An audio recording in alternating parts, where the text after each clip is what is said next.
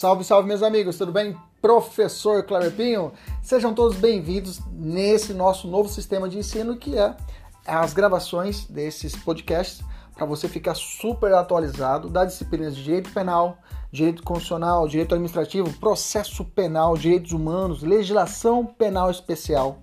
Tudo atualizado e focado para o seu concurso público e exame de ordem e, além disso, gratuita. São aulas completas. Inclusive, você pode assistir essas aulas pelo YouTube, no nosso canal, professor.kleberpinho. Kleberpinho com K. Fique à vontade, compartilhe, curta, nos ajude a engrandecer ainda mais o nosso canal. Um abraço, até mais. Tchau, tchau!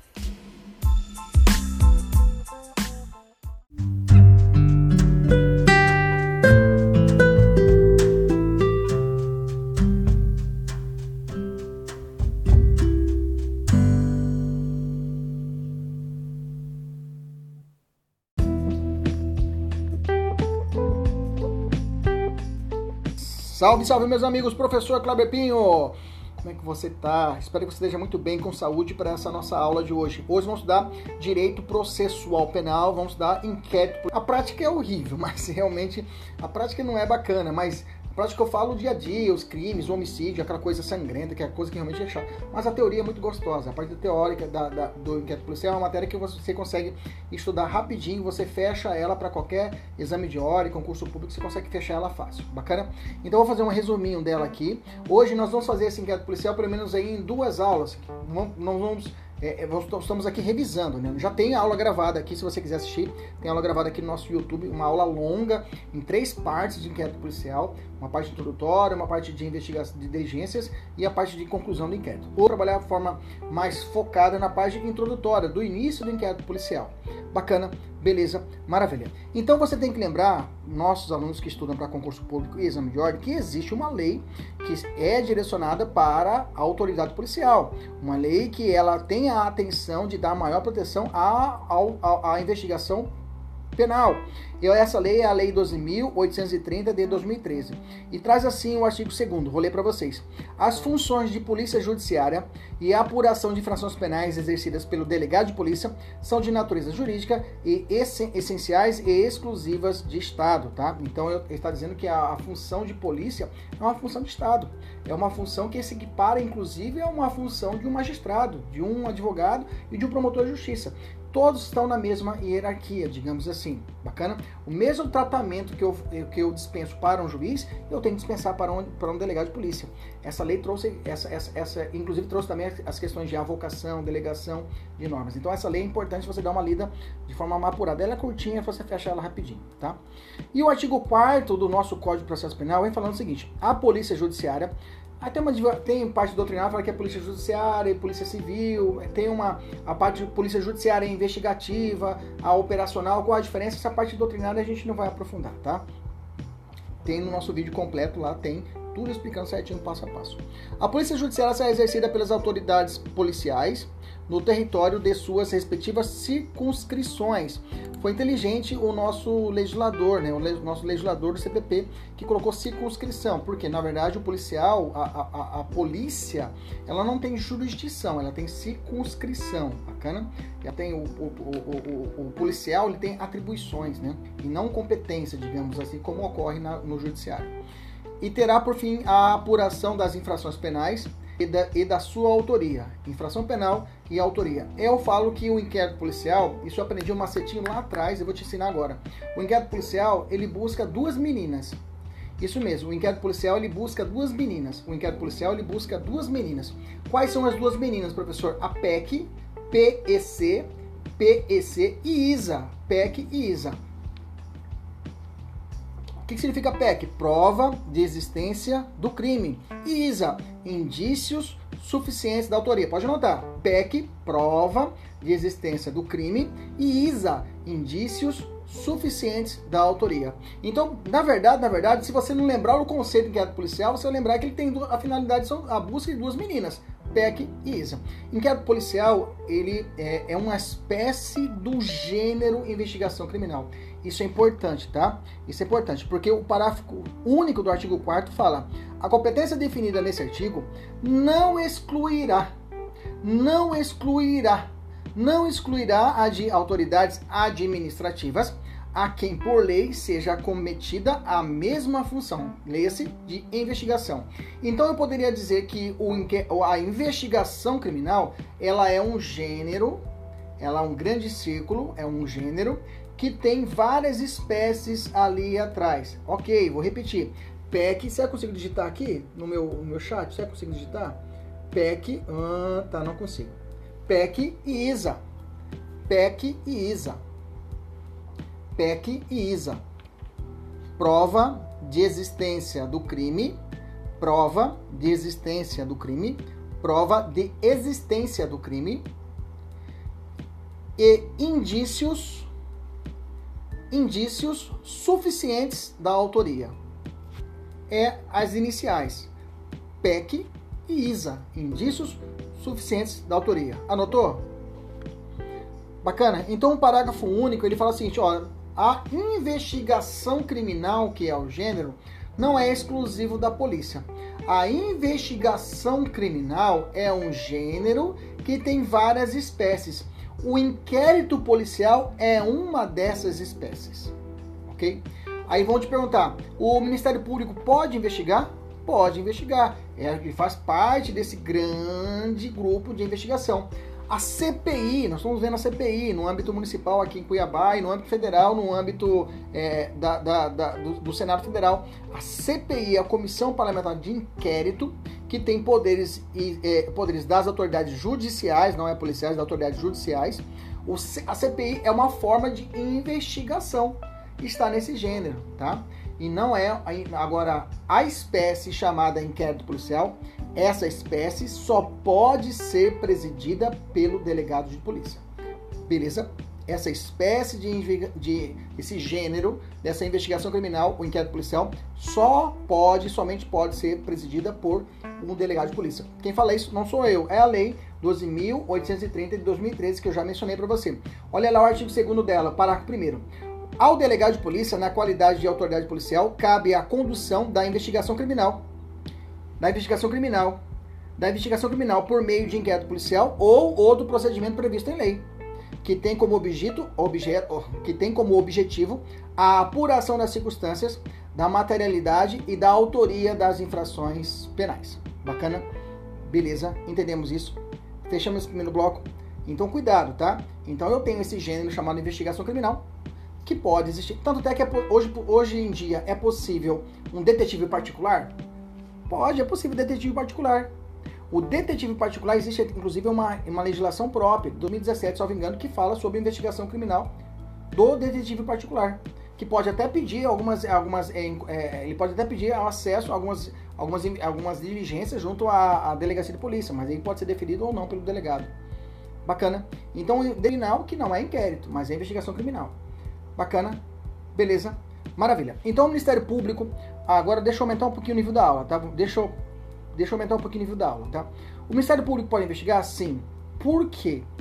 Qual o fundamento? Você vai anotar no seu caderno se você quiser, tá? Agora é um nível mais alto, tá? Uma prova mais difícil, tá? Uma prova mais para defensor público, Ministério Público e é, magistratura. Bacana? Mas já anota. Ou procurador da República, anota se você quiser. Ah, vou fazer o OAB. Deixa anotadinho no seu caderno, não vai perder. Deixa a seguinte anotação. Por que o Ministério Público pode investigar? Fundamento. Qual é o fundamento que o Ministério Público pode investigar? Você vai notar que a base do fundamento está na teoria dos poderes implícitos. Teoria dos poderes implícitos. Anota. Teoria dos poderes implícitos. Teoria dos poderes implícitos. O que, que significa essa teoria?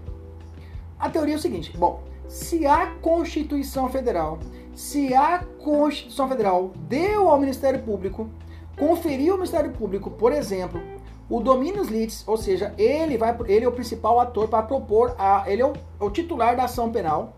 Se ele é o titular da ação penal, ele tem que ter instrumentos para que ele possa propor a ação penal. Porque você sabe como eu que inquérito policial, uma das cadeias do inquérito é a dispensabilidade, ele é dispensável. Ou então o promotor de justiça ele pode e deve realizar as funções também de investigação, não de inquérito. Por quê? Teoria dos poderes implícitos. O que diz a teoria? Se a Constituição te deu um poder, ela tem que te dar o instrumento. Então, se deu ao poder, ao, ao, ao, Ministério Público de poder propor a ação penal, tem que dar instrumentos para que ele possa propor a ação penal. E a possibilidade de investigação criminal é um exemplo disso, tá? Eu vou aumentar um pouquinho mais o nível da aula, tá? Vou colocar os. Não tem aquela. Quando você, aqueles atletas que correm com aquele bastão, né? Bastãozinho assim. Aí salta, ah, salta por cima do sarrafo, né? Então vou colocar o sarrafo um pouquinho mais alto, tá? Para esse, esse, esse candidato só saltar mais alto. Tem a origem da teoria dos poderes implícitos, isso é mais por uma questão aberta, você vai colocar. Ela é, ela é de 1819, 1819, 1819, de uma decisão da Suprema Corte Americana, tá? É uma da, da, do caso Macaulay versus Maryland, tá? Macaulay versus Maryland. Olha só como você, imagina você dissertando uma prova e coloca, ah, fundamento da teoria do poder explícito, inclusive surgiu em 1819 com o caso é, versus Maryland, nos Estados Unidos, na Suprema Corte de Julgar, estabelecida a teoria dos poderes implícitos. Bacana, beleza? Guardou essa informação? Beleza, volta para cá. É possível também, agora eu vou ter que continuar com o sarrafo alto, tá? Me desculpem, tá? O pessoal que está estudando para a OAB, o pessoal que está estudando concurso mais, mais nível, mais investigador, me desculpe, mas eu tenho que aumentar esse nível, tá? Tem que aumentar o nível para você já realmente ter esse conhecimento. O nível mais alto é, é, é a chamada é, investigação criminal defensiva, tá? Investigação criminal defensiva é quando a, a, o investigado é, por intermédio do seu defensor público ou por intermédio do seu advogado, ele realiza o papel investigatório. Ele realiza o papel de peticionar junto a, a, ao delegado algumas investigações e alguns, de, alguns defendem que a defensoria pública ela teria que ter os mesmos poderes do Ministério Público na investigação, porque o, o Ministério Público ele pode requisitar pode determinar algumas ações, pode requisitar algum documento, ele pode ajudar na parte investigativa junto com o delegado. E o defensor público, ele não poderia também ter esse, esse, esse poder também de requerer diligências para que ele possa também ter acesso a documentos, para que ele possa ajudar na defesa do seu cliente. Então há essa questão da chamada investigação criminal defensiva, tá? É uma tese, tá? É uma tese que vem, vem ganhando força para a Defensoria Pública e para a OAB. Bacana? Beleza? Chega, desculpa, eu falei alto, falei muito nível alto, mas é bom falar um pouco no nível mais alto, que eu quero te preparar para o pior, tá? Para provas mais difíceis. Vamos descer o sarrafo agora, vamos para reta, vamos para reta. Vamos para o tiro direto. Vamos lá. Vamos falar sobre características do inquérito policial. A primeira eu já falei para você que é a dispensabilidade. O inquérito policial ele é dispensável, dispensável para o promotor de justiça, né? Para o promotor, tá? Porque o, o delegado, para ele, ele não pode dispensar o inquérito policial o delegado não pode arquivar o inquérito policial. Lá pelo artigo 17 do CPP, pode olhar o 17. É vedado e proíbe o delegado de polícia dispensar o inquérito policial. Interessante que se você casar. Parei, só um pouquinho. Professor, inquérito policial é processo administrativo ou é um procedimento administrativo? Procedimento, porque o processo administrativo admite ampla defesa e o contraditório. Olha essa palavrinha bacana: dialeticidade dialeticidade. Dialeticidade. Dialeticidade, dialético é isso. A dialeticidade é quando oportuna-se a parte ré e a parte defesa os, os poderes, a paridade de armas. Isso a gente vê no processo e a gente vê no processo judicial e vê no processo administrativo. No inquérito policial é um procedimento administrativo. Por isso que eu não tenho um contraditório. Esse contraditório, ele pode ser realizado. Existe, na verdade, contraditório, mas ele não é direto. Ele é diferido. Porque uma, um indício juntado no inquérito policial, eu posso combater quando eu for para a fase judicial, mais ou menos assim. Então, contraditório existe, mas é um contraditório chamado diferido. Existe a possibilidade da chamada é, antecipação da prova no processo penal, tá? É possível a chamada antecipação da prova. Vai morrer a testemunha. Vai morrer a testemunha. Está de Covid a testemunha. E é uma testemunha ocular. Está na fase de inquérito. O delegado fala: olha, vai morrer. O juiz, ciente disso, que hoje vai ser, vai ser o juiz das garantias, que ele é responsável para poder cuidar dessa parte de inquérito, só que não está sendo aplicado porque o Supremo falou que o juiz da garantia não está na hora ainda. O Brasil ainda não está maduro para o juiz das garantias. E aí esse juiz ele vem para o hospital junto com o defensor, junto com o promotor de justiça, junto com o escrivão, todo mundo ali junto e começa a colher a prova. Ali é prova mesmo. Ali é prova. É, então nesse momento, na fase de inquérito, é possível a chamada antecipação antecipação de prova. Nesse caso, da oitiva de um cara que vai morrer. Bacana? Beleza? Maravilha. eu me empolgo. Deixa eu voltar então. Vamos lá. Bacana, você entendeu que é possível.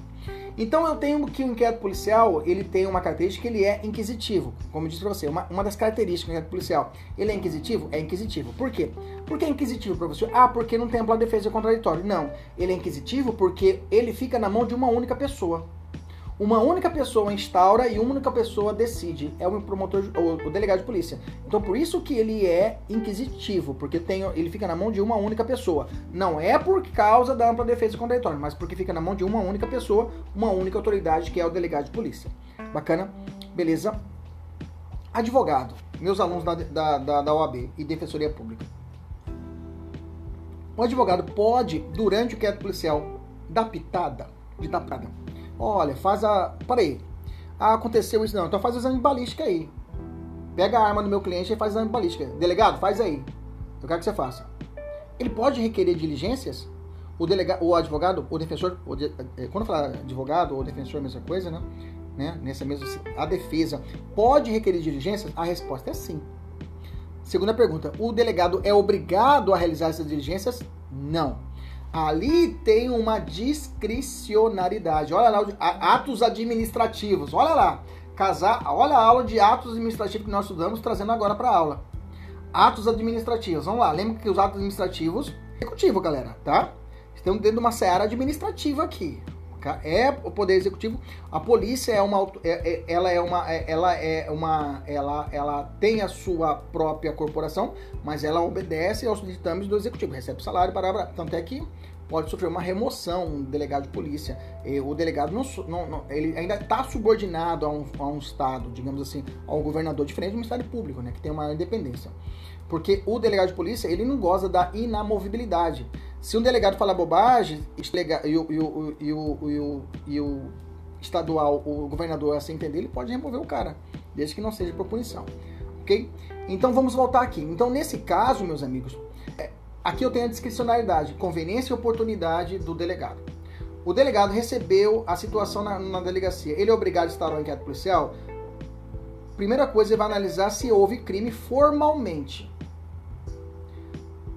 houve a morte de uma pessoa. Pronto, houve crime. Então ele instaura o inquérito policial. Ah, mas foi uma legítima defesa. Olha, eu não vou discutir isso agora. Eu vou instaurar um inquérito policial lá na frente do promotor que se vira. Ah, professor, mas ele furtou, furtou um, um, um, pacote de picanha. É bagatela. A tipicidade material não existe. Porque tem que ter a tipicidade formal, que é o casamento do fato à norma. Subtrair coisa móvel para si ou para outra. Tem crime? Tem. 155. Pena de 1 a 4 anos de reclusão. Bacana. Que, que o cara pegou? Subtraiu uma picanha. Encaixou. Delegado de história inquérito policial? Instaura. Mas foi uma picanha, professor. O bem jurídico é irrelevante. Delegado fala, desculpa, essa parte da se é relevante ou relevante, não vou analisar. É vinculado. O ato para mim é vinculado. Eu tenho que instaurar inquérito policial. Bacana. Há correntes doutrinárias contrárias a esse respeito, mas a regra é, e para o objetivo é que o delegado tem que instaurar inquérito policial. Bacana? Quem vai decidir se vai propor a denúncia ou não, se vai ofertar uma situação de bagatela ou não, é o promotor de justiça. Ele que vai ter que segurar a bucha lá na frente. Bacana, beleza, maravilha. Então, entendemos isso. Então, o advogado, ele pode participar? Pode participar, tá? Pode passar diligências, tá? Mas de forma limitada. Continuando falando sobre advogados, os alunos da OAB, o artigo 7 do Estatuto da OAB o artigo 7 do Estatuto da OAB, ele fala o seguinte: garante ao advogado do investigado o direito de assistir seus clientes investigados durante a apuração de infrações, inclusive nos depoimentos interrogatório, podendo apresentar razões e quesitos. O que, que é isso? Você na delegacia você pode fazer pergunta. Você pode, é, é, comumente, né, os, os, os delegados, não os calça curta, né, os delegados já recém-concursados, né, a nova geração, os caras realmente estudaram mais um pouquinho, né, concurso é mais difícil, porque antes era delegados, era delegatários, não precisava fazer concurso público, era um delegado, uma pessoa, ela é responsável, não precisava fazer concurso público. Depois de 88 isso parou, o cara precisa fazer concurso público, tem que ser bacharel em direito.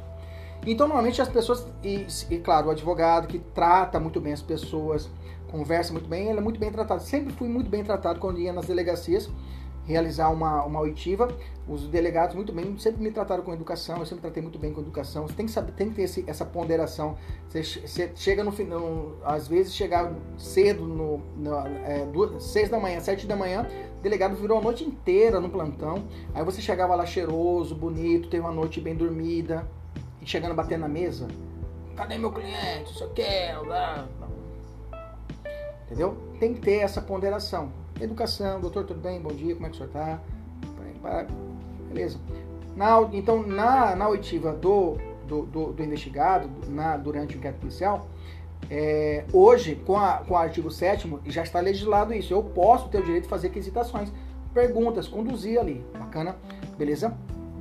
Até sob pena. É, é, no entanto, essa, essa, essa autorização legislativa não impôs um dever ao delegado de me intimar previamente para comparecer na delegacia. Ou seja, de, houve o auto em flagrante, lavrou, converteu, teve audiência custódia, soltou o meu cliente. Bacana? Soltou o seu cliente. E aí vai ter o meu cliente, o seu cliente, foi intimado para poder comparecer na delegacia para prestar depoimento. Beleza? Normal. Procedimento normal do artigo 6 em diante ali. Do me intimar? Não é obrigado a me intimar. Ah, professor, artigo 7 Não, o artigo 7 não fala de intimação. Eu vou ter que ficar atento com o meu cliente, o cliente me avisar e acompanhar o meu cliente no dia da da sua apuração. Cuidado, tá? Tem agora uma mudança também na Lei de Abuso de Autoridade, artigo 15, parágrafo segundo, artigo 15, parágrafo único, inciso 2, ele fala que o, quando durante o interrogatório do preso, interrogatório flagranteado da pessoa, e se ele tivesse, se, se, se, ele, se, se ele optar pela presença do advogado, o delegado não pode continuar no interrogatório enquanto ele não arrumar o, o defensor ou o advogado do sujeito. Então quer dizer que se o delegado continuar no interrogatório e o cara falou, eu quero a presença de um advogado, eu quero a presença do advogado. Se ele suscitou o advogado, o delegado começou o interrogatório, ele vai ter que parar o interrogatório e vai ter que dar, se for o caso, notificar a Defensoria Pública ou a OAB para que seja comparecendo um advogado ativo ou o que for para representar o sujeito. Beleza, tranquilo. Se o delegado continuar na, no interrogatório, o delegado comete crime de abuso de autoridade. Anota a lei. Lei 13.869 de 2019. Lei 13.869 de 2019, artigo 15. Professor, senhor essa lei aí fácil? Gente, eu gravei artigo por artigo dessa lei da abuso de autoridade. Tá no meu Spotify. Pode ir lá. Faz uma playlist lá. Tá o artigo primeiro até o último. Todos os artigos eu comentei artigo por artigo. Aproveita, tá lá. Por enquanto tá de graça. Bacana? Maravilha. Olha, tem uma novidade que veio o pacote de crime, o artigo 14A. Deixa eu ler rapidinho o 14A para você ter noção, tá? O 14A fala assim: nos casos em que os servidores vinculados a instituições dispostas no artigo 154. O que, que é o artigo 154 da Constituição? Segurança Pública, tá?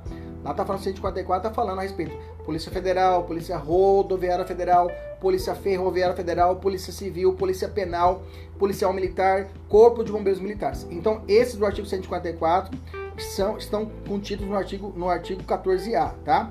Ele fala o seguinte, ó. Se esses, esses, esses agentes de segurança pública figurarem como investigados em inquérito policial, inquérito policial militar e demais procedimentos extrajudiciais, cujo objeto for a investigação de fatos relacionados ao uso de força letal praticado no exercício profissional de forma consumada ou tentada, incluindo as situações dos artigos 23, é, 23 é, é a situação de excludente de licitude do Código Penal, o indiciado poderá constituir defensor. Isso aí todo mundo constitui defensor. Só que aí ele trouxe alguns prazos para a constituição desse defensor. Parágrafo único. Professor, eu não estou achando. Esse aqui é o novo CPP, tá? É o novo CPP com o, as alterações do pacote de crime. Para os casos previstos no caput desse artigo, o investigado deverá ser citado das, da instauração do procedimento investigatório, podendo constituir defensor no prazo de 48 horas. Então, ele é, ele é notificado, ele é notificado que existe instauração de um procedimento contra ele investigatório, ele tem um prazo de 48 horas para poder arrumar um advogado, tá? Ou defensor público contado do recebimento da citação. A lei deu uma errada, né? Deu uma vacilada que não é citação nesse momento. Né? Citação lá na frente, com quando depois da, do recebimento da denúncia lá na justiça, já lá na justiça. Errou um pouquinho o legislador, não é citação, deveria se chamar notificação, tá? E aí, fala o parágrafo segundo. Esgotado o prazo de 48 horas e não apresentou um, um defensor do investigado, deverá ser intimado à instituição Polícia Civil, a instituição Polícia Militar, a instituição Polícia Federal, a instituição Polícia Rodoviária Federal, a instituição Corpo de Bombeiros Militares. Para quê? Que no prazo de 48 horas também, que no prazo de 48 horas, que eles indiquem um defensor. Então quer dizer que o que a lei protegeu? Se tem um, um crime de um policial militar que foi envolvido com força letal, ou seja, matou alguém, matou alguém, ele tem direito de advogado. Qual é o prazo que ele tem? A partir do momento que ele é citado, entre aspas, que é notificado, ele tem 48 horas. 48 horas. Ele não arrumou. O que, que vai ter que fazer? Bom, vai ter que avisar, notificar a sua corporação para que a corporação, qual o prazo? 48 horas, arrume um defensor para ele. Bacana. Esse é o 14A. Toma cuidado com ele que é inovação, tá? Lembra, tudo aqui é 48, tá? Prazo é 48 para facilitar. Uma outra característica do inquérito policial, ele é sigiloso, tá? Esse sigilo tem uma classificação doutrinária, sigilo externo e sigilo interno. O sigilo externo ou segredo interno é a ideia da divulgação do, das investigações ao público geral, tá? Ao público geral, a todos pela TV, imprensa, tal, tal. Então esse sigilo externo não pode ser assim de forma alguma, normalmente ele não é evidenciado. Normalmente a, a polícia faz aquelas aquelas é, é, é, aquelas entrevistas coletivas, põe o PowerPoint lá, lá, mas existe um sigilo externo, tá? E existe o sigilo interno do inquérito policial. O sigilo interno do inquérito policial, ela afeta diretamente o advogado ou o defensor público do investigado, tá? Defensor, é, promotor de justiça e juiz não tem sigilo do inquérito policial. Eles podem mexer quando quiser. Mas o sigilo interno, ele afeta diretamente o advogado. Mas aí nós temos uma súmula vinculante 14, que é essa que cai como água na prova. Todas as provas, qualquer concurso. A súmula vinculante 14 vai falar o seguinte: é direito do defensor, no interesse do representado, ter acesso amplo aos elementos de prova que já documentados em procedimento investigatório realizado por órgão com competência de polícia judiciária digam respeito ao exercício do direito de defesa. Bacana, súmula vinculante 14. Já falei para vocês aqui, né? Isso aqui é um ato administrativo. Se caso o delegado negar, se caso o delegado negar, cabe aqui uma reclamação diretamente, eu posso fazer uma petição direta ao juiz da causa que está tomando conta desse inquérito policial, que foi notificado desse inquérito policial, ou, a, ou de forma administrativa junto ao órgão superior do delegado, ou até uma reclamação constitucional. Mas lembra, nesse caso, como é ato administrativo, nós já tivemos aula aqui de súmula e reclamação constitucional. Olha só, a gente tá. Agora vamos para o constitucional. Chega de, vamos lá para o constitucional. Veja, essa é bacana. Isso é bacana, você vai casando as suas matérias. Nós já falamos que reclamação constitucional é bater na porta do Supremo e falar: Supremo, olha, cagando pra você, não tá nem aí, não estão obedecendo, sua súmula vai deixar? Opa, o Supremo, não, peraí, tá errado, não pode. Não pode. Então, nesse caso, mas como é ato administrativo, nesse caso, eu vou ter que exaurir todo o percalço para ir no Supremo. Ou seja, eu vou ter que ir na instância administrativa, vou ter que falar com o superintendente, o secretário, o que for no âmbito administrativo, para poder é, forçar o delegado para que a pessoa tenha acesso, o advogado tenha acesso. Para depois, exaurido tudo isso, ir para o Supremo. Bacana, beleza. O advogado precisa de procuração? Precisa, tá? Se o processo, se o inquérito estiver em sigilo, o STF e o STJ fala que o advogado tem que ter a procuração. É claro, situações urgentes, como é, flagrante delito, investigação é, de qualquer é, natureza. É, então, nessas situações excepcionais, inclusive o artigo 7 inciso 14, lá do Estatuto da OAB, protege o advogado nesse particular. Bacana? Beleza? Como começa o inquérito policial? Tem as formas de notícia crime, notícia crime direta, coercitiva, a gente não vai entrar nesses detalhes. Mas você tem que entender, primeiro passo, como começa o inquérito policial. O inquérito policial, ele precisa, é, primeiro ponto, que você tem que saber, qual é a espécie de ação desse crime? Você tem que saber, a primeira coisa é essa. Se você estudar para delegado daqui um dia, você tem que saber, primeiro de cabeça, esse crime é um crime de ação penal pública incondicionada? Ou ação penal pública condicionada à representação ou a requerimento ou à requisição do Ministério da Justiça, ou é um crime de ação penal privada que precisa do requerimento. Eu preciso saber disso. Diante disso, eu vou e estabeleço algumas regras. E se, se for o caso, eu preciso de alguns documentos para poder começar o inquérito policial. Vamos devagar. Nos crimes de ação penal pública incondicionada, que é a regra do Código Penal, a pessoa não sei achar, fica tranquilo, só você olhar o Código Penal. O Código Penal fala: esse crime será processado mediante representação. Opa, então é ação penal pública condicionada à representação. Esse crime é, é, é processado mediante queixa. Lê-se, precisa do requerimento para instaurar, para instaurar inquérito policial, porque é queixa, ação penal privada. Se não falou que é queixa-crime e não falou que é representação, você já sabe que é ação penal pública incondicionada, que são os maiores, que são a maior quantidade de crimes do Código Penal e das legislações esparsas. Bacana, beleza? O inquérito policial pode começar de ofício, ou seja, ex ofício não é juiz, é o delegado. O delegado, nas suas diligências normais, a própria autoridade olha a situação, ele baixa a portaria e aí começa a investigação criminal. Bacana? Pode ser também uma é, isso, isso é chamado notícia crime direta, quando o delegado ele recebe a informação diretamente por, pelo seu ofício, pelo seu mistério, ele está trabalhando, vê pela imprensa a situação, opa, vamos lá, opa, ele viu a situação, notícia crime direta, ele começa a investigar. Eu tenho a chamada notícia crime indireta, que ela pode se tra tratar de um requerimento, tá? De qualquer interessado, de qualquer interessado, tá? Independente da vontade da vítima. Essa é uma situação de Maria da Penha. Esse requerimento aqui, quando o crime é de ação penal pública incondicionada, tá?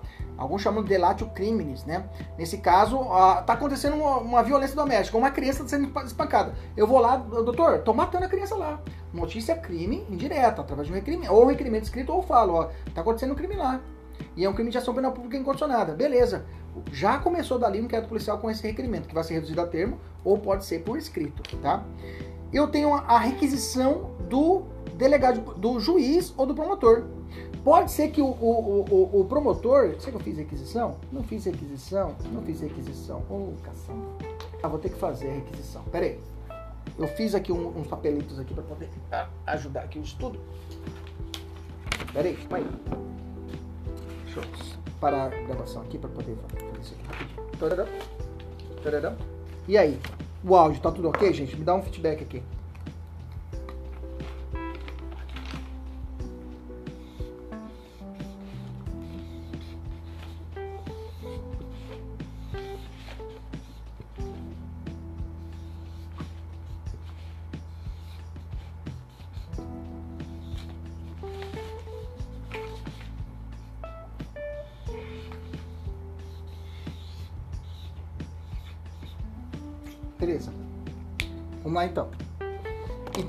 Possível. Estou falando de crime de ação penal pública incondicionada.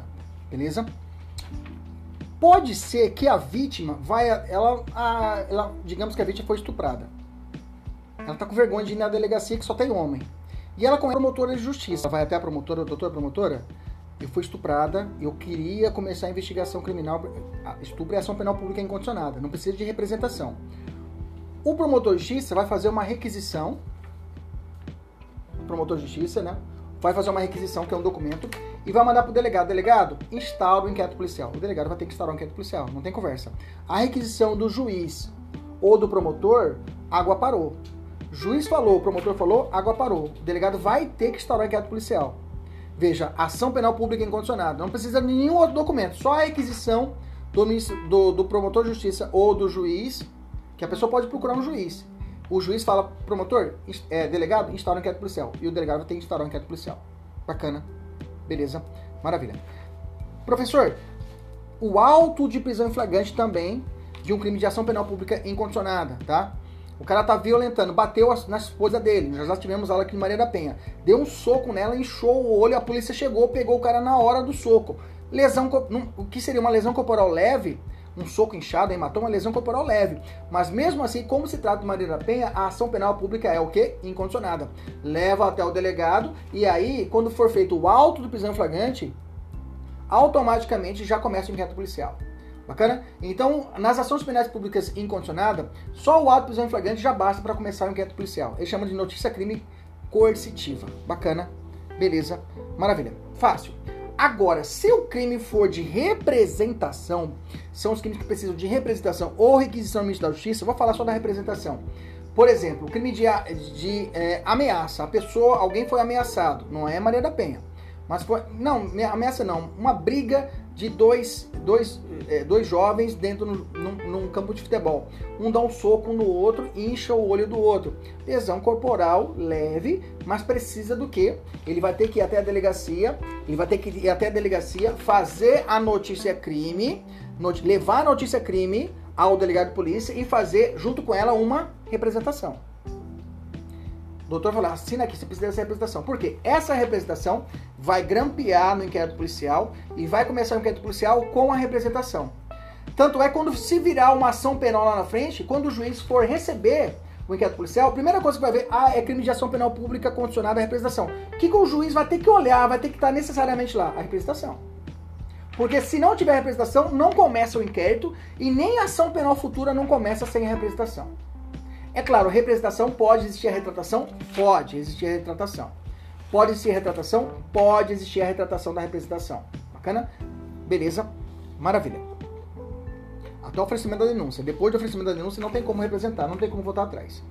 Outra coisa que pode também existir é o, o, o, o, a pessoa teve a lesão corporal. Bacana. Ele conhece o promotor de justiça. Promotor, eu, delegado lá, não gosto dele, eu quero que o senhor delegado me ajude aí a representar. Tem como você fazer uma requisição? Bom, o delegado fala o seguinte, ou o promotor vai falar, bom, como é um crime de representação, vamos fazer o seguinte, eu vou ter que, você vai ter que fazer, pra, eu vou fazer uma representação, assina para mim aqui. Aí o cara vai assim na representação e o delegado vai fazer o quê? Uma requisição e vai mandar para o delegado de polícia. O promotor vai fazer uma requisição. Veja, tomei o soco, não queria a delegacia, fui, dire... fui direto no promotor, amigo meu. Você me ajuda? O promotor fala, beleza, faz aí uma apresentação. Assina aí, assinou? Agora eu, como você meu parça, vou fazer uma requisição para que o delegado comece a investigação. Vai grampear e vai mandar para o delegado de polícia. Entendeu? Então, nos crimes de ação penal pública condicionada à representação, se eu for chorar as lamúrias para um juiz ou promotor, ele vai fazer uma requisição para o delegado. É meu parceiro o juiz e promotor, ele vai me ajudar. Ele vai botar lá, vai botar quente para o delegado fazer. Só que vou ter que necessariamente fazer o que? A representação junto com a requisição e mandar. Professor, se for um auto de prisão em flagrante, foi preso em flagrante a pessoa, levou até a delegacia, bacana. Só o auto de prisão em flagrante basta. Se o crime for condicionada à representação, necessariamente no auto prisão flagrante vai ter que ser feito o que? A representação. Vai ter que grampear e aí começa o inquérito policial. Entendemos isso? Nos crimes de ação penal condicionada à representação? Professor, e se for de ação penal privada, é possível inquérito policial? A regra não. Os crimes de ação penal privada são de menor potencial ofensivo. A regra é que vai ser destinado para o juizado especial. Ao invés de inquérito policial, é feito termo circunstancial de ocorrência e vai para o juizado especial e resolve lá. Só que se for gente rica, se for gente rica que sofreu uma calúnia, gente rica ou poderosa, vai chegar para o delegado esse requerimento. A vítima vai ter que fazer um requerimento. A vítima vai ter que fazer um requerimento. Delegado, digamos que o juiz foi caluniado. Ele vai até o delegado? Juiz não, uma, um político foi caluniado.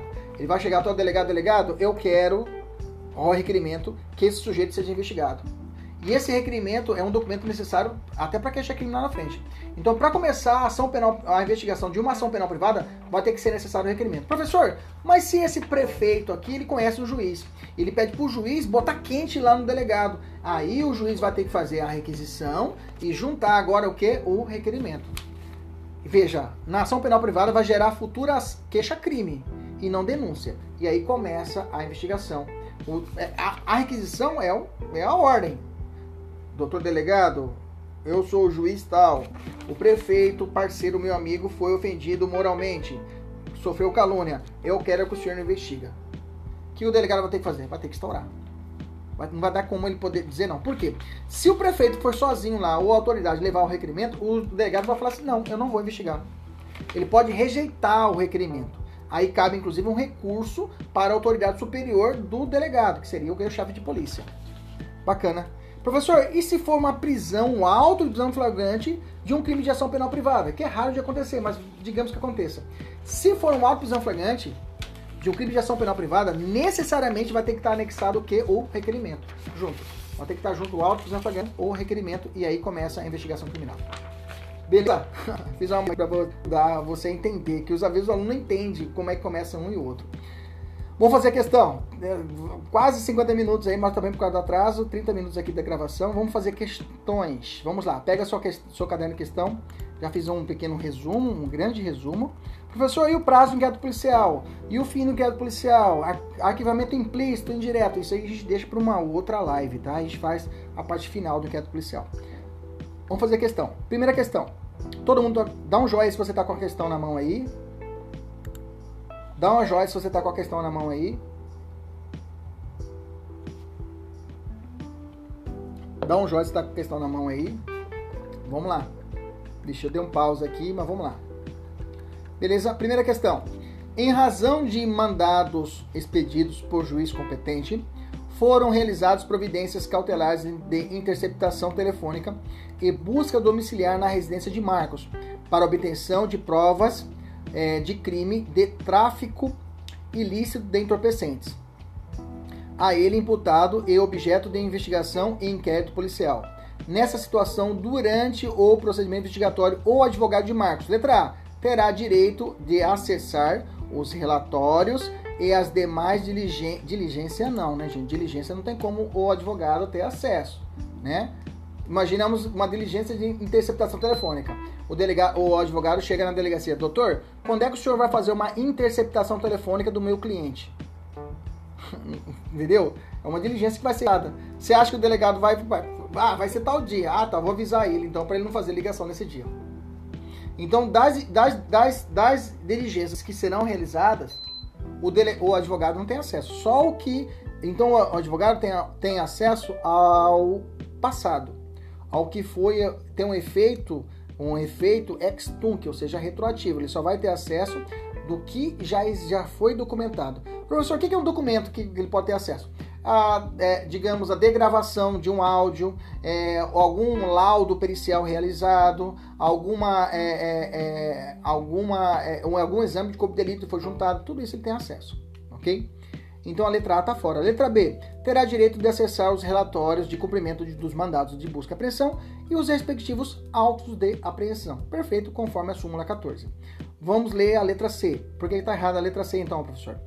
estará impedido de acessar os laudos periciais. Errado que ele tenha acesso, né? Letra D. Terá direito de acessar previamente documentos referentes à diligência do inquérito, inclusive os de cumprimento de do, do, mandato de busca e apreensão. Terá de acessar previamente documentos referentes a diligências do inquérito, ou seja, o que vai ser realizado tem acesso prévio. Não dá, né, gente? Letra E. Estará impedido de acessar os autos de apresentação e apreensão já lavrados. Pelo contrário, ele vai ter acesso. Essa foi fácil. Segunda, em relação ao inquérito policial, é correto afirmar que, letra A, nos crimes em que a ação pública depender de representação, não poderá ser, ser não poderá sem ela ser iniciado. O que eu falei para vocês? Para que exista a lesão corporal, ele vai ter que ter o quê? A representação. Se não tiver representação para começar a investigação, ela não começa. Tem que ter representação. Bacana. Beleza. Um exemplo, dá um outro exemplo só de, de crime que precisa de representação. Fácil. O crime de é, é, é, furto de coisa comum. O crime de furto de coisa comum, ele precisa de representação. Bacana? Beleza? Lesão corporal, se natureza leve, já falei, também precisa de representação. Ameaça, também precisa de representação. Beleza? Maravilha. Então aqui a letra A é a correta. Por que, que a letra B está errada, professor? Para o erro. O requerimento do ofendido para o início do inquérito policial sempre deverá conter a narração do fato com todas as circunstâncias. Não, vai lá para o artigo 5 parágrafo 1 pega aí, o artigo 5 parágrafo 1 e fala assim, o requerimento do ofendido, requerimento, lembra lá requerimento, requerimento, cadê o requerimento, requerimento, requerimento, requerimento, requerimento, que é para ação penal privada, o que, que ele precisa ter? Olha lá, ele fala, a narração do fato com todas as circunstâncias, olha lá, deverá conter sempre que possível, então não é regra, tá? A narração do fato com todas as circunstâncias. B. A individualização do, do, do indiciado ou seus sinais característicos. Cicatriz do lado esquerdo, nariz achatado, ok? Nariz achatado. Testa gigantesca, pouco cabelo na cabeça. Isso são sinais indicativos. Bacana? Estatura pequena, né?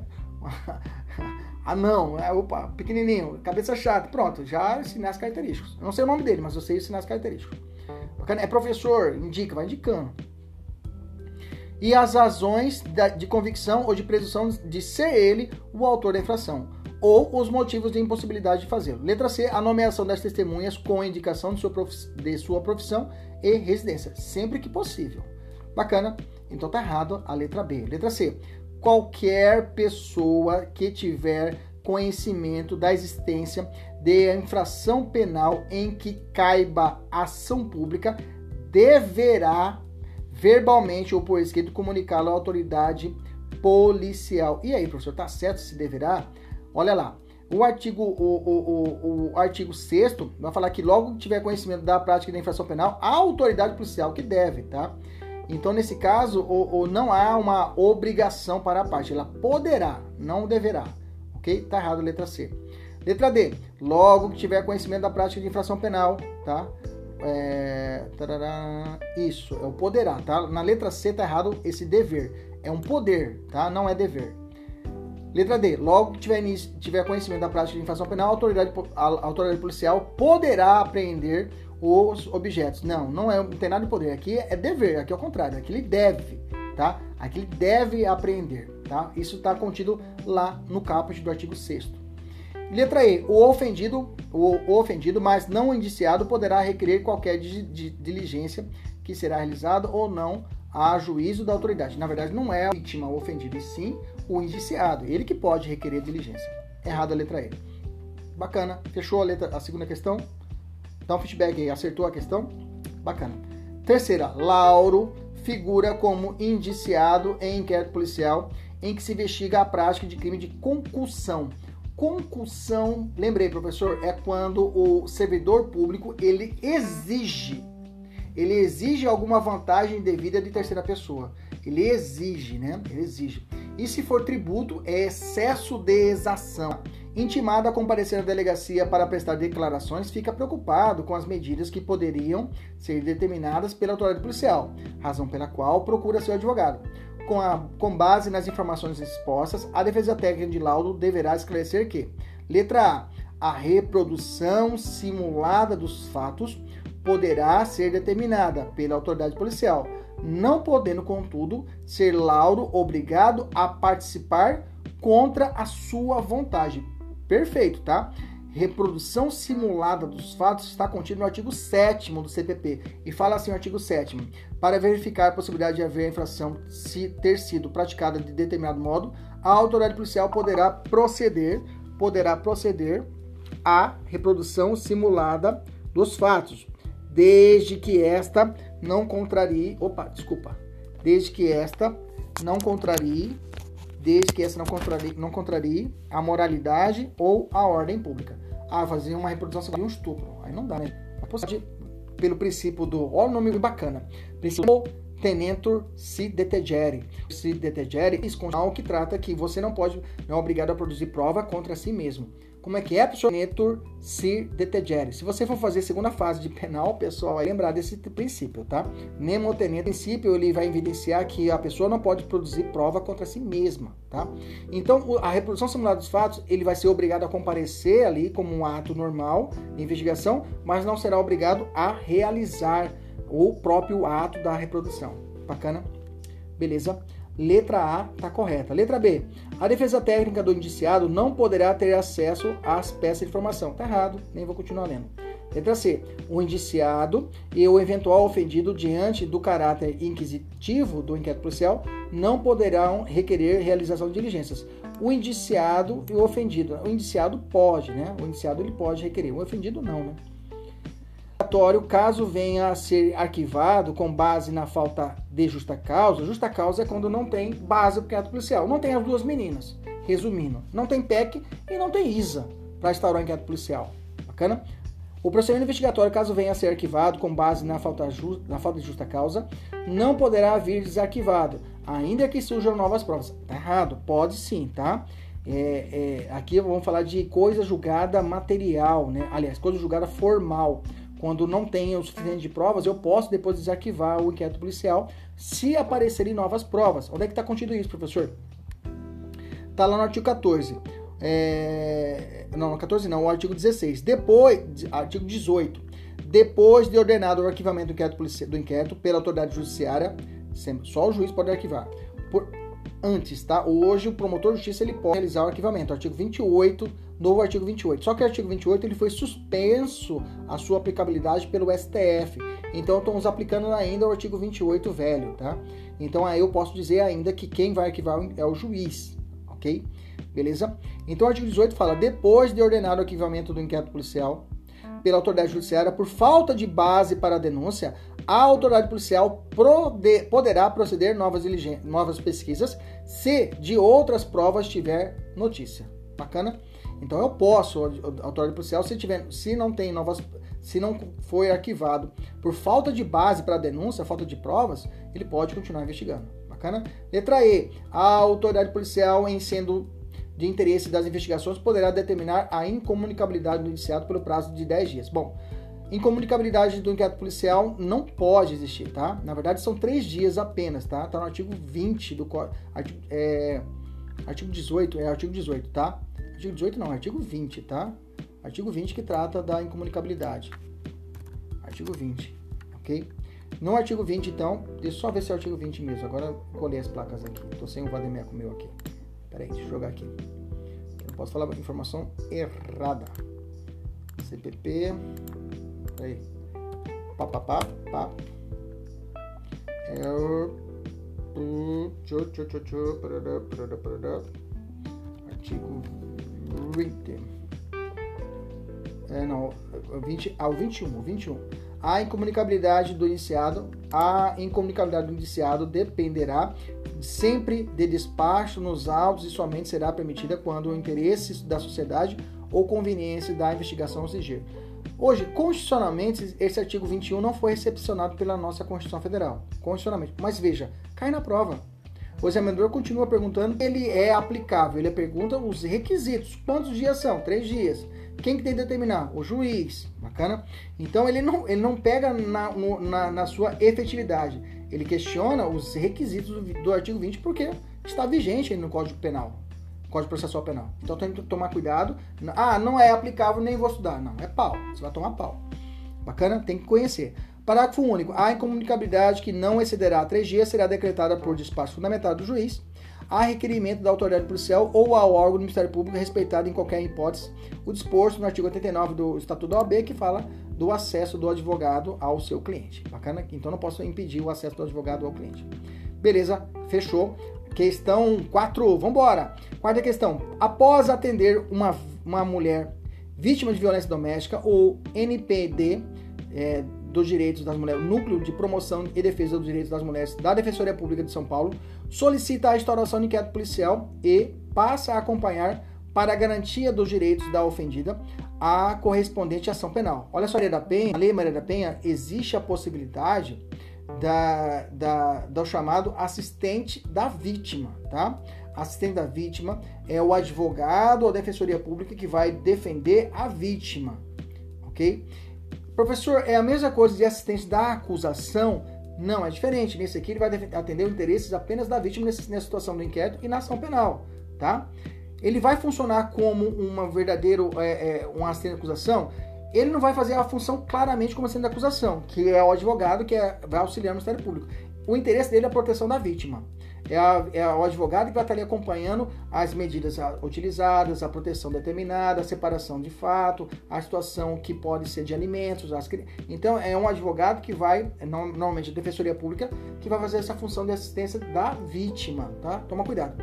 Professor, deixa eu tirar uma dúvida. É possível a, a defensoria defender a vítima e o outro defensor público defender o, o, criminoso, o cara que bateu, que lesionou a, a, a, mulher? Pode, é possível, tá? É possível existir dois defensores no mesmo caso em, em polos distintos. Bacana? Beleza? Maravilha. Então, continuando. Ao ser citado ao, o suposto ofensor, um, empres, um empresário com renda mensal de 10 mil se recusa a constituir advogado de sua confiança ao ser intimado para a defesa do acusado, o defensor público, que atua, atua na vara de violência doméstica e familiar, com atribuição de defesa criminal, deverá adotar a seguinte providência. Olha que interessante. O cara tem, o cara é, ele é abastado, ele tem renda mensal de 10 mil reais. Aí uma pergunta técnica: a defensoria pública pode defender essa pessoa, esse cara que tem dinheiro? A resposta é sim viu, gente? A resposta é sim. A assistência judiciária ofertada pela nossa Constituição Federal, assistência jurídica, né, que é mais ampla do que a judiciária, a assistência jurídica que foi concedida pela nossa Constituição Federal de 88 é mais abrangente. Então quer dizer que a Defensoria Pública pode atuar na defesa de quem não seja hipossuficiente financeiramente. Então quer dizer que a Defensoria Pública não defende só o pobre. Pode defender o rico? Pode. Só que nesse caso, a Defensoria pode cobrar honorários e esse dinheiro é revertido para o fundo da Defensoria Pública. Beleza? Tranquilo? Letra A. Promover a defesa criminal do acusado e, ao final, pleitear o abrigo advocatício. É isso aí. Ah, você pode? Eu, posso, eu vou ter que defender? Vou defender. Assistência judiciária. Assistência ju judicial. Bacana, show de bola. Mas no final, parceiro, você vai pagar os honorários que a gente merece. Letra B, assumir a defesa do acusado. Tarará. Então a letra A é a correta. Beleza? Quinta questão, vamos lá. Alan, funcionário público de determinado Tribunal de Justiça, estava sendo investigado em inquérito policial pela suposta prática dos crimes de associação criminosa e corrupção passiva. Bacana? Decorrido o prazo de investigações, a autoridade policial encaminhou os autos ao Poder Judiciário solicitando um novo prazo para o prosseguimento dos atos investigatórios. Lembrando, réu preso, preso 10 dias, réu solto 30 dias. Réu preso 10 dias, réu solto 30 dias. Lembra aquele caso que eu fui em Brasília fazer uma prova, cheguei no banheiro, um sujeito chegou para mim, na hora que eu tava fazendo a prova do concurso, o cara chegou, ei, qual é o prazo do inquérito policial? Eu falei, você está louco? Qual é o prazo do inquérito policial? Ele com os 10 dedos grudou no meu braço e falou, qual é o prazo do inquérito policial? 10 dedos preso, 10 dedos preso no meu braço. Eu disse, larga de mim. Eu falei e gritei, eu não sei. Solto, eu disse, eu não sei. Preso, 10 dias, 10 dedos. Solto, 10, 20, 30. Ok? Beleza? Não esquece mais que aconteceu? Não fui reprovado, né? Eu chutei o cara pra lá e o examinador não me reprovou. 10 dedos no meu braço, 10 dedos, chacoalhou, falou, qual é o prazo de inquérito policial? Preso 10, 10 dias. Solto, eu falei, eu não sei. Ou tchan, tchan, tchan. Bacana? Beleza? Ridículo. É, esse, esse, esse, foi péssimo, né? Eu vou melhorar. Eu vou melhorar. Eu prometo a você que vou melhorar. Na próxima eu melhoro. Bacana? Vamos continuar. O Ministério Público apenas concordou com o requerimento de prorrogação no prazo, não apresentando qualquer outro requerimento. O magistrado, por sua vez, ao receber os autos, concedeu mais 15 dias para investigações e, na mesma decisão, decretou a prisão temporária de Alain pelo prazo de cinco dias, argumentando que a cautelar seria imprescindível para a investigação do inquérito policial. Alain foi preso temporariamente e mantido separado dos demais detentos da unidade penitenciária. Perfeito. Ao final do quarto dia de prisão, a autoridade judicial prorrogou por mais cinco dias a prisão temporária. Bacana? Beleza? Maravilha. Ao final do quarto dia de prisão, a autoridade judicial prorrogou por mais cinco dias. Opa, três vezes? Opa, aí não dá, né? Esclarecendo que os motivos que justificaram a prisão permaneciam. Para ele, ficou preso cinco dias. Depois, ao final do quarto dia, a autoridade prorrogou por mais cinco dias. Bacana esclarecendo que os motivos que justificaram a decisão permaneciam inalterados, ainda sendo necessária a medida drástica para a investigação. Lembrando que prisão temporária são 10, 5 dias, prorrogável mais 5 dias para crimes comuns, tá? O mandado hoje, o mandado hoje tem que trazer o último dia do prazo, tá? E quando acabou o prazo, não precisa vir uma decisão, um, ah, vai ter que esperar expedir o alvará de soltura, negativo com o prazo do mandado de prisão já, já vai determinar o dia que vai sair. E aí o autoridade carcerária, quando deu o dia, tem que soltar o cara, tá? Beleza? É, letra A. A prisão temporária foi decretada. É, tá, aí o cara procura advogado e quer saber qual que é a medida cabível.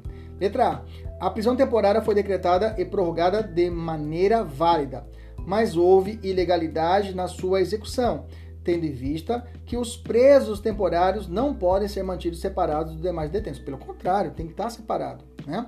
Tem que ser separado. Bacana? Até num regime disciplinar diferenciado, até durante a execução penal, a pessoas, os presos provisórios devem ficar separados dos presos definitivos. Bacana? Beleza? Tá errada a letra A. Letra B. A prisão temporária não poderia ter sido prorrogada pelo prazo de cinco dias, já que essa cautelar somente tem prazo máximo total de 5 dias, que foi o período inicialmente fechado. Errado. Ela pode sim ser prorrogada de 5 dias por mais 5 dias. Lembrando, se for crime hediondo, é 30 mais 30, tá? Letra C. A prisão temporária, mesmo que presente os requisitos legais, não poderia ter sido decretada de ofício pela autoridade judicial. Hum, essa é a alternativa correta, tá? A prisão temporária será decretada juiz em face da representação da autoridade policial ou a requerimento do Ministério Público. Então, não tem prisão temporária de ofício, tá? Aliás, hoje não existe mais nenhuma prisão de ofício. Até a conversão da prisão, até a conversão em preventiva, precisa de requerimento. O juiz não pode fazer de ofício. Esse é o atual entendimento do STF. Bacana? Todas as prisões precisam ser provocadas. O juiz, pelo sistema acusatório hoje adotado pelo Código de Processo Penal, ele não pode, de ofício, determinar a reclusão à prisão. Bacana? A medida extrema. Beleza? Tranquilo, letra C é, é a alternativa correta. Letra D. A prisão temporária foi decretada e prorrogada de maneira válida, não havendo também qualquer ilegalidade em sua execução. Tá. A prisão não poderia ter sido decretada de ofício, né? E foi decretada de ofício pelo juiz, então tá errado, tá? Não poderia ser decretada de ofício, tá errado essa questão. A letra D também tá fora. Letra E. O crime de associação, associação criminosa não admite decretação de prisão temporária. Errado, admite, tá? Você vai ter que ler a lei, a, a lei de prisão temporária e lá tem de cara, quadrilha ou bando. Ok? Beleza? Maravilha. Sexta questão. Embora com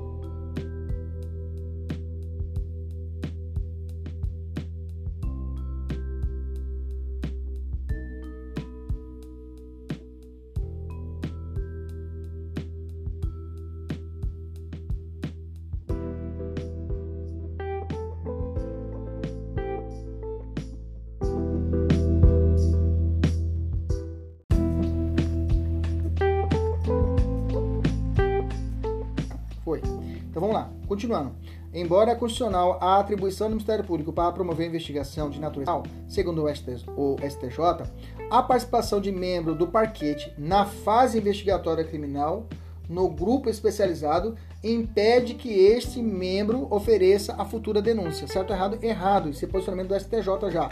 Pode anotar. Súmula 234 do STJ. Súmula 234 do STJ. A súmula tem a seguinte redação: a participação de membro do Ministério Público na fase investigatória criminal não acarreta o seu impedimento ou suspeição para o oferecimento da denúncia. Beleza? Maravilha.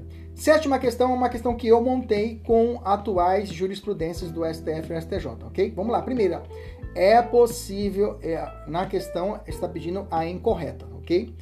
Então vamos procurar a que está incorreta. Primeira questão, primeira alternativa. É possível a lavratura do TCO, termo circunstanciado de ocorrência, pela autoridade judicial, ou seja, o juiz, daquele que porta drogas para uso próprio. Lá no artigo 28 da lei de, de lei de tráfico, tá? Que não ofende os parágrafos 1 e 4 do artigo 154 da Constituição, nem interfere na imparcialidade do julgador. Perfeito, tá?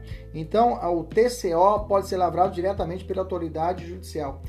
Interessante que na redação, quem foi a relatora desse, desse caso, desse julgado, que foi julgado agora em junho de 2020, agora não, ano passado, 2020, foi a Carmen Lúcia. E a Carmen Lúcia disse o seguinte: olha, gente, é, tem que evitar que o usuário entorpecente fique transitando no ambiente policial, né? e, quando possível, é evitar que ele seja indevidamente detido pela autoridade policial. Então, o maconheiro tem a possibilidade, para não ficar influenciado com o ambiente criminal, coloca o juiz pode fazer o TCO. Bacana, ele passou a mão na cabeça. Beleza, maravilha.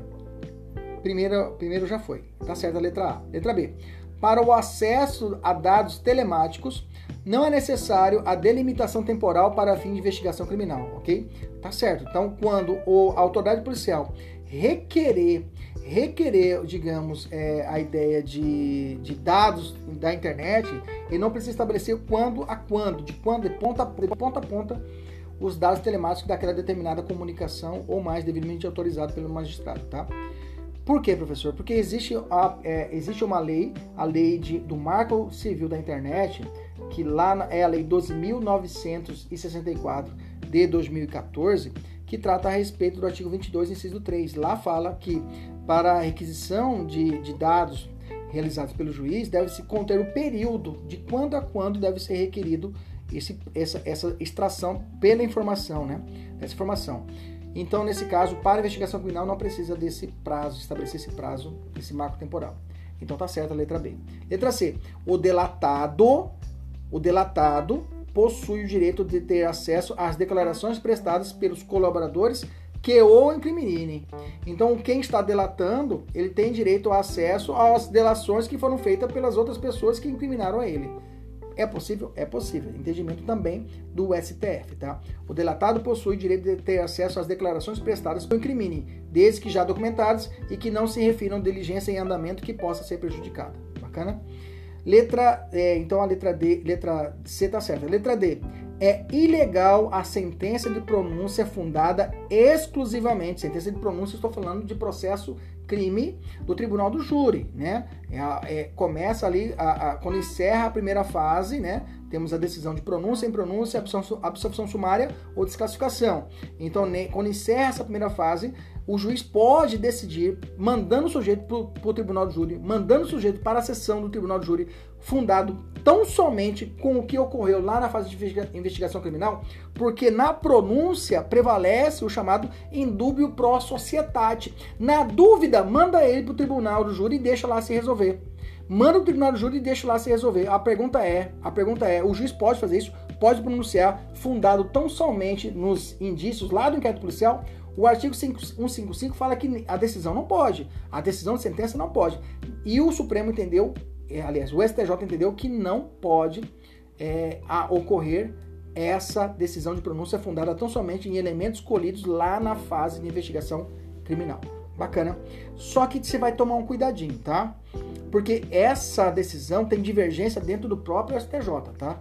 Eu tenho que a quinta e a sexta turma, agora em 2021, decidiram que não pode fundar decisão de pronúncia fundada tão somente em prova colhida do inquérito policial. Mas eu tenho decisão de 2020 que eu colhi para vocês, 2020, dezembro agora de 2020, da, da própria quinta turma, dizendo ao contrário, que pode pronunciar. Bacana?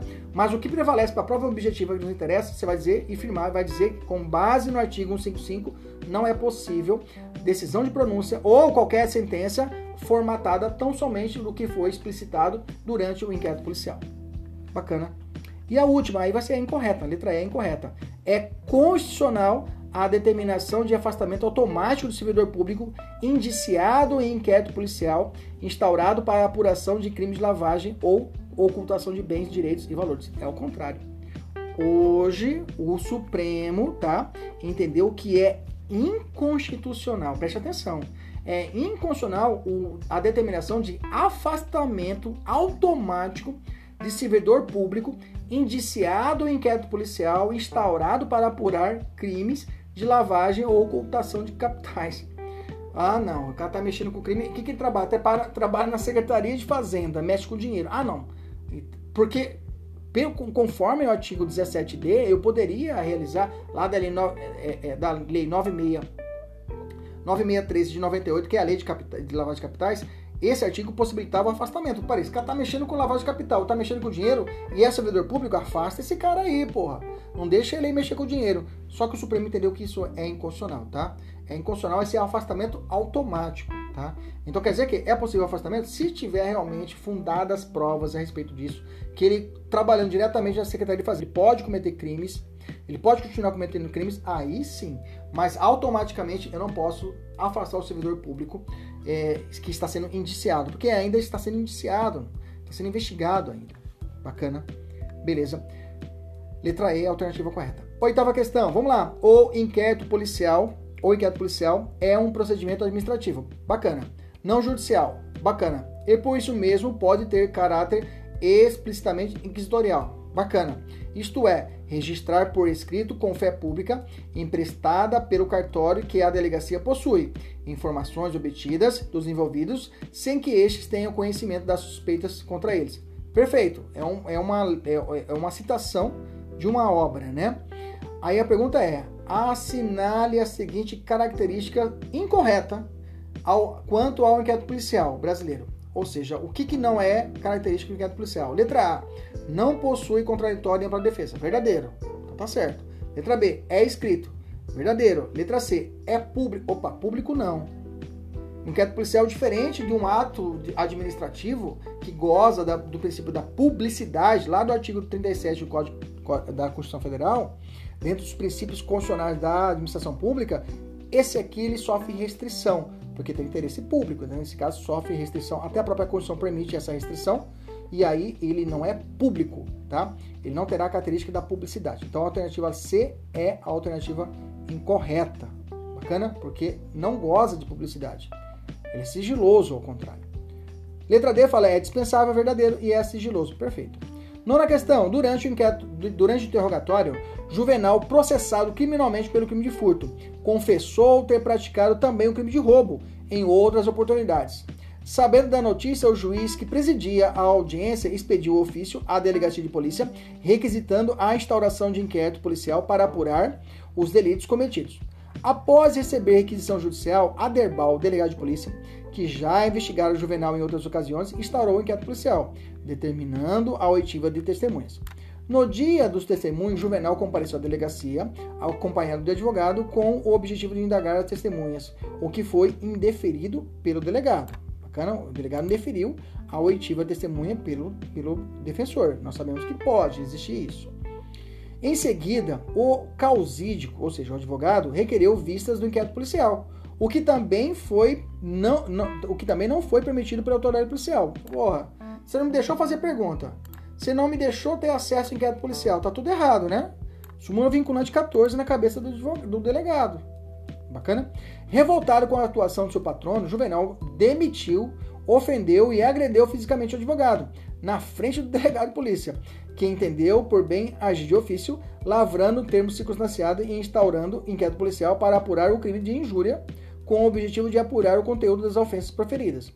Verificando a ausência de suporte probatório mínimo, o MP requeriu o arquivamento do inquérito policial relativo ao, direito de, ao delito de furto, de furto né, o que foi acatado pelo juiz.